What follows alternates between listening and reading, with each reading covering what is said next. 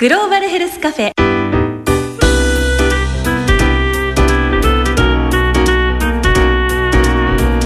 この番組は生きる力を共に作る NCGM 国立国際医療研究センターの協力でお送りします。グローバルヘルスカフェマスターの明石です、えー今日は常連客の陽子さんと看護師の土井さんがあちらで話してます。早速聞いてみましょう。グローバルヘルスカフェ。土井さんはベトナムに行ってたんですよね。ベトナムの北部にあるハノイという都市にいました。で実際に働いてたのは、えーハノイ市より北西部に、えー80キロぐらい行ったホアビン省というところで、えー実際には活動していました。はい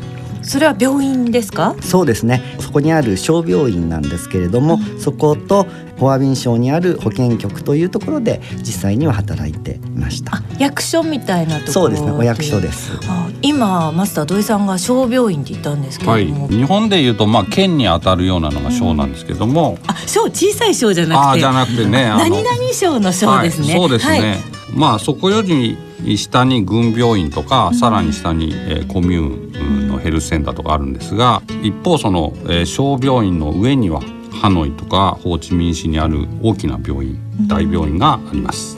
はい、あのその病院は土井さんどんな状況なんですか？でそこのハノイ市の病院にはハノイの人だけじゃなくってホアビン省であるとか、えーその他の周辺省から患者さんが集まってきていてすごくその患者さんが多い病院です。で一方そのホアビン症の病院はそれほど多くはなくってひっそりしてるようなでベッドも空いてるところもあったり、えするのが、えーこの小病院の現状。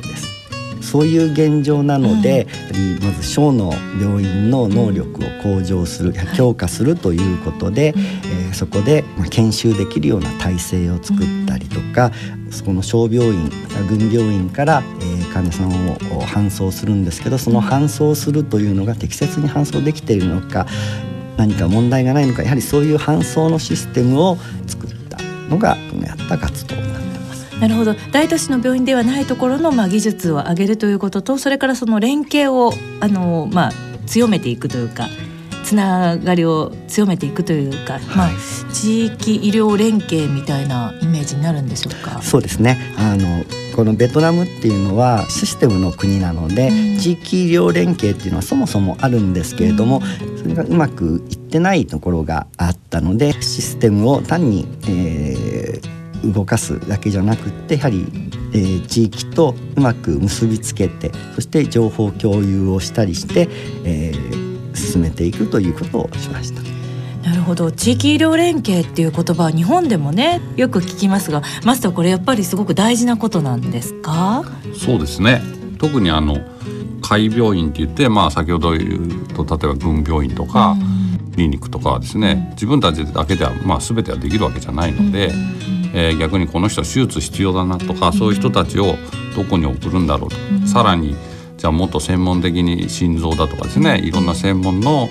えー病気に対応するにはどうしたらいいだろうって言った時に、まあ、さらに、えー専門病院なりですね上位の病院に送るということをしなければいけない。なるほど逆にあの周りの病院でなんとかなる患者さんが大きな病院に行ってしまうと逆にそれもなかなか難しい問題になるそうですね。えーまあ、日本でも大病院にね集中しがちっていうのはあると思いますけども、えー別に大病院じゃなくても見られる患者さんは、そういう人たちが大病院に入るどんどん集まってしまうと逆に言えば大病院じゃないと見られない患者さんが、えー後回しになってしまったり、えー時間が、えー食ってしまったりしというようなことがあるわけですよね。ですからまあそういう意味でも、えー適切なレベルで、えー適切な患者さんが、えー見られるということが大事だと思いますね。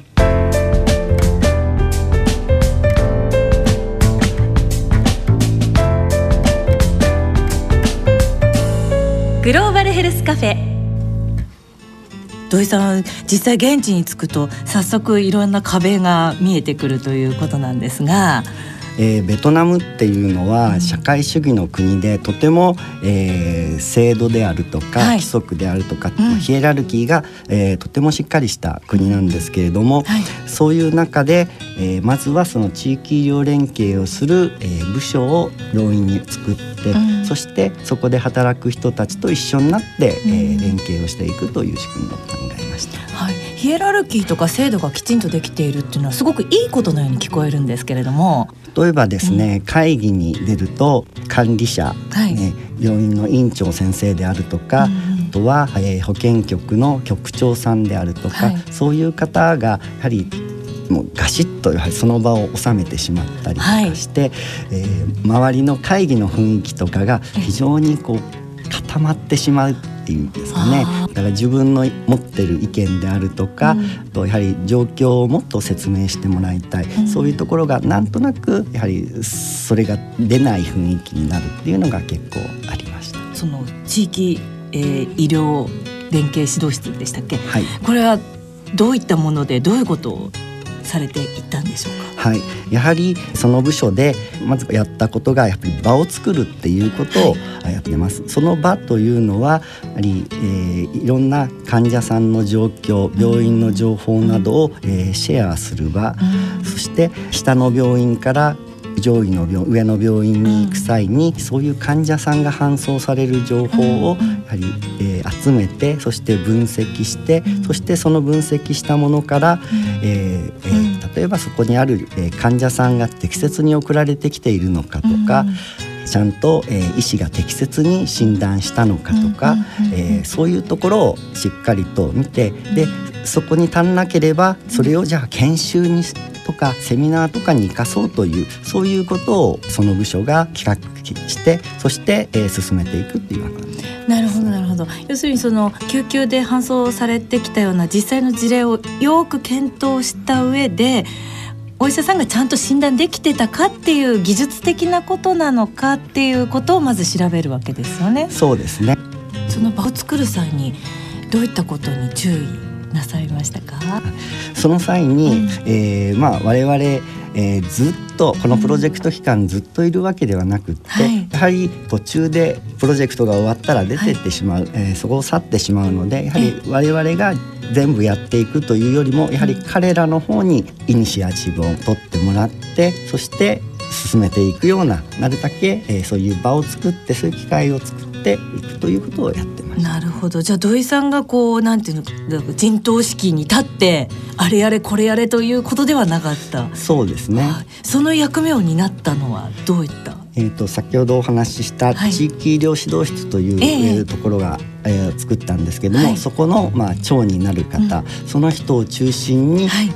えー、そういう場を作る、うん、えー、そして、えー、研修を企画していくというような、えー、ことをやっていきます。はい、その長の方はどんな方だったんでしょう？えっ、と、うん、その方はもともとは歯科医だったんですけども、その歯科医の方がなかなかやはりその、えー、部署をうまく回していけなかったりしたんですけれども、えー、その方に、えー、そういう場の作る際研修をやる際に、まあ、準備から関わったりして、えー、なるだけ彼のモチベーションを上げるような、えーまあ、そういうことを、まあ、していった。彼が変わったなって思った瞬間とか何かあります？そうですね。あの先ほどお話したきっかけ、えー、プレゼンテーション何度も何度も彼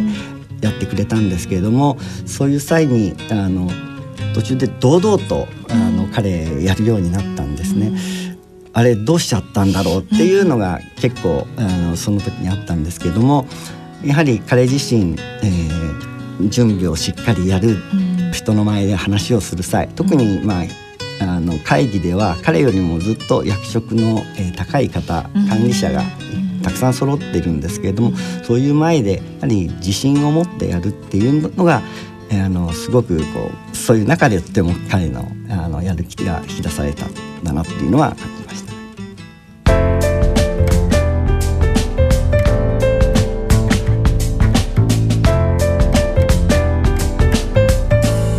グローバルヘルスカフェ。まあ、そういった努力の結果救急の流れも少しスムーズになってきたんですよね。そうですね。あのそういう研修をやって、はい、あの救急の部門でも、えー、あの単に救急の部署だけが、うんうん、えー、関わってるだけじゃなくてその救急がどういう患者さんが送られてきたのか誰が送ってきたのかっていうのを救急の部署で分かるようになったんですね。でそういうところもまあ地域医療指導室とかはちゃんと把握していて、うんやはりそういうところをまあよく見えるようになった。でエピソード的にはあのある病院から、えー、救急の患者さんが送られてきたんですけどもその救急の患者さんっていうのが、まあ、小児の患者さんだったんですけれども、はい、送る際に、うん、えー、救急車がなかった。うん、でじゃあどうやって送ろうかっていう際に、以前、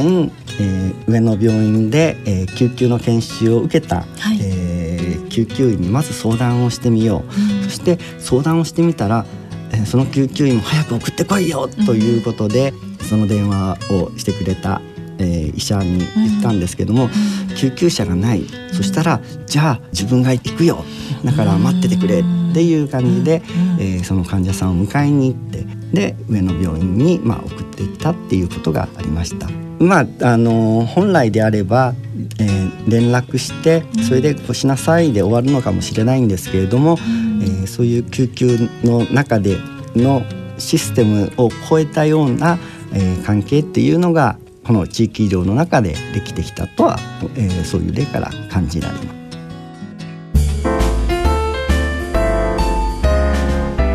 グローバルヘルスカフェ。さあマスター、うん、マスターもすごくベトナムにはどうやら詳しいらしいんですけれども今の土井さんのお話聞いてどう思いました？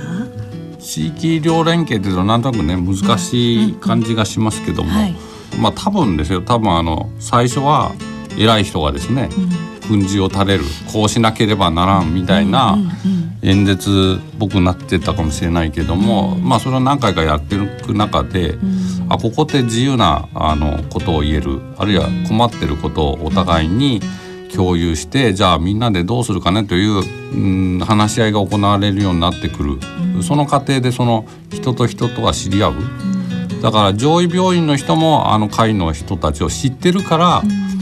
それで会の人も知っててあの人だったら相談できるからと思って電話したんだと思うんですよ。だからそういう関係ができてきたということがあるいはそういうことを作ってきたということが、えー、ひいては地域医療連携、まあそれは地域に限らずあの例えば同じ病院内でも同じだと思うんですけども。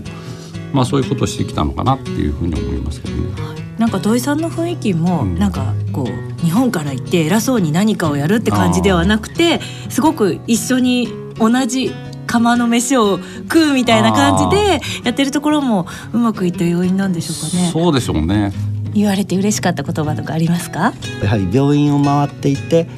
いつも来てくれてるねありがとうなんていうことを言われた時も、ね、あってそういう時はとても嬉しかった。